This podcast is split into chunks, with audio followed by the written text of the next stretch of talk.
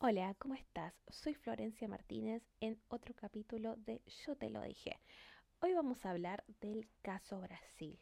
Pero ¿qué tiene de interesante de Brasil con términos de los negocios? Me encanta Brasil, pero no solo por la caipirina y las playas que son espectacular. Brasil está en la cuarta revolución digital en términos de negocio. Y es muy interesante, y para que entiendan esto, cuando yo hablo de la cuarta revolución digital y un poco más allá, es Brasil. La última vez que fui fue en agosto del año pasado. Y algo que me encantó de Brasil es que yo iba caminando en Río de Janeiro por la playa. Eh, al costadito, los puestos que me vendían coco, la persona que me hace trenzas y el hombre que me vende churros, me recibía cualquier tipo de medio de pago que no era el dinero.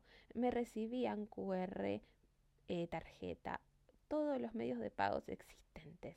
Y yo quedé como, wow, he recorrido muchos países, tanto europeos como latinoamericanos, pero no vi en ningún país tan arraigado la digitalización en términos de financieros como está en Brasil. Pero, ¿qué tiene que ver esto con los negocios y conmigo, Flor? Muchísimo, porque hay dos puntos y dos lados. Uno primero que Brasil ayudó exponencialmente a que sus negocios puedan desarrollarse, pero no voy a hablar de eso. Yo voy a hablar de cómo Brasil generó incentivos fiscales y creo que muchas empresas vayan y se instalen dentro de Río Janeiro o otras ciudades para que crezcan y sean un hub tecnológico. Esto pasa en muchos países del mundo. Muchos países crean incentivos fiscales, es decir, atractivos, para que empresas de cualquier rubro vayan y se instalen y generen ingresos, reduzcan el desempleo, etcétera, como atractivo para que le inyecten dinero en su país. Esto ocurre frecuentemente en muchos países y esto necesito que se lo tatúen y sea su mantra. Nadie es profeta en su tierra y muchas veces si tu país no te genera los incentivos suficientes para que te mantengas y te quedes ahí y tu empresa pueda crecer a largo plazo, no te quedes, busca otro país, desarraigate de los estados, desarraigate de estos límites y estas fronteras, porque muchas veces hay países que crean incentivos fiscales para diferentes rubros. ¿Por qué es esto? Yo hace un par de años trabajé en la empresa de inversiones llamada InvestBA en la ciudad de Buenos Aires, Argentina, y lo que hacíamos era generar eh, incentivos fiscales para que empresas vengan y me pongan plata en mi, en mi estado, en mi país.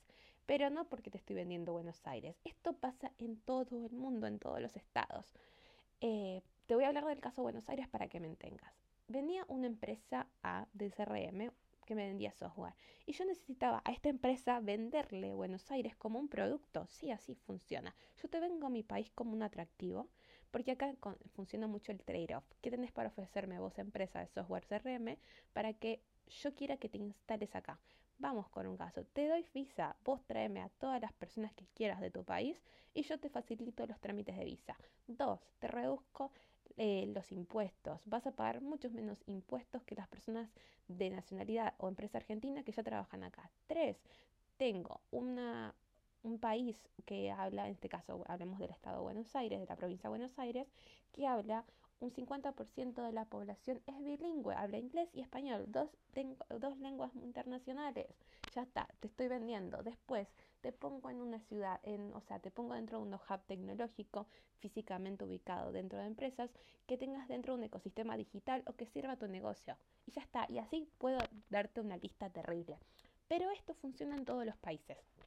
Voy a salir de Buenos Aires y te hablo de Bulgaria, Sofía, la ciudad donde estoy.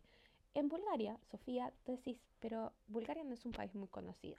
Pero así como no es tan conocido, muchas empresas europeas eligen arraigarse acá porque los tax son menores a los que son en España, a los que son Francia, Bélgica, etc. Entonces lo que hacen es atraen muchas empresas tecnológicas, grandes empresas, y vienen, se instalan acá y traen a su gente encima, no se quedan solo con los búlgaros, pero además le dicen, ok, te facilito las visas para tu para las personas europeas que quieras traer. Porque, para que entiendan, no son parte actualmente eh, de Schengen, nunca lo pronuncio bien, perdón por eso. Pero eh, entonces te generan incentivos fiscales para que vos como empresa venga y te instales acá. Y eso funciona en todos lados. Entonces, vuelvo a decirte, nadie es profeta en su tierra. Y vos como empresa tenés que agarrar el globo terráqueo, me agarras Maps de Google y decís cuál es el país que se adapta mejor a mi eh, modelo de negocios. a lo que yo vendo, a lo que yo ofrezco y me es más atractivo para que yo vaya y me arraigue ahí porque va a potenciar el crecimiento a largo plazo. Porque siempre como empresa es importante que pienses tu crecimiento a largo plazo, tu crecimiento exponencial y si no está en tu tierra va a ser en otro país. Entonces, anótate esto porque yo te lo dije y es parte de los crecimientos y en esta evolución y conocimiento que vamos haciendo en negocios. Espero que te sirva y nos vemos en otro capítulo de Yo te lo dije.